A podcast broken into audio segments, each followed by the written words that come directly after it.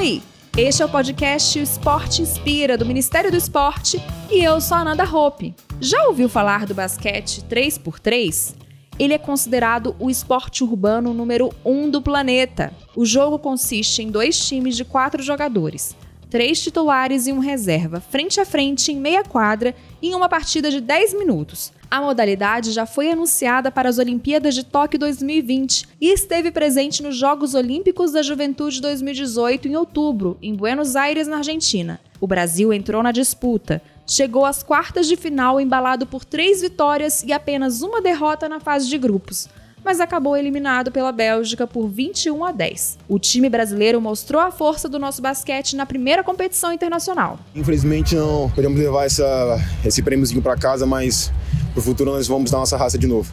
É isso aí, Aézer Pereira. E nós continuamos na torcida. Quer saber como o Brasil foi na competição? Confira nas nossas redes sociais ou no portal rededoesporte.gov.br. Até o próximo episódio do podcast O Esporte Inspira.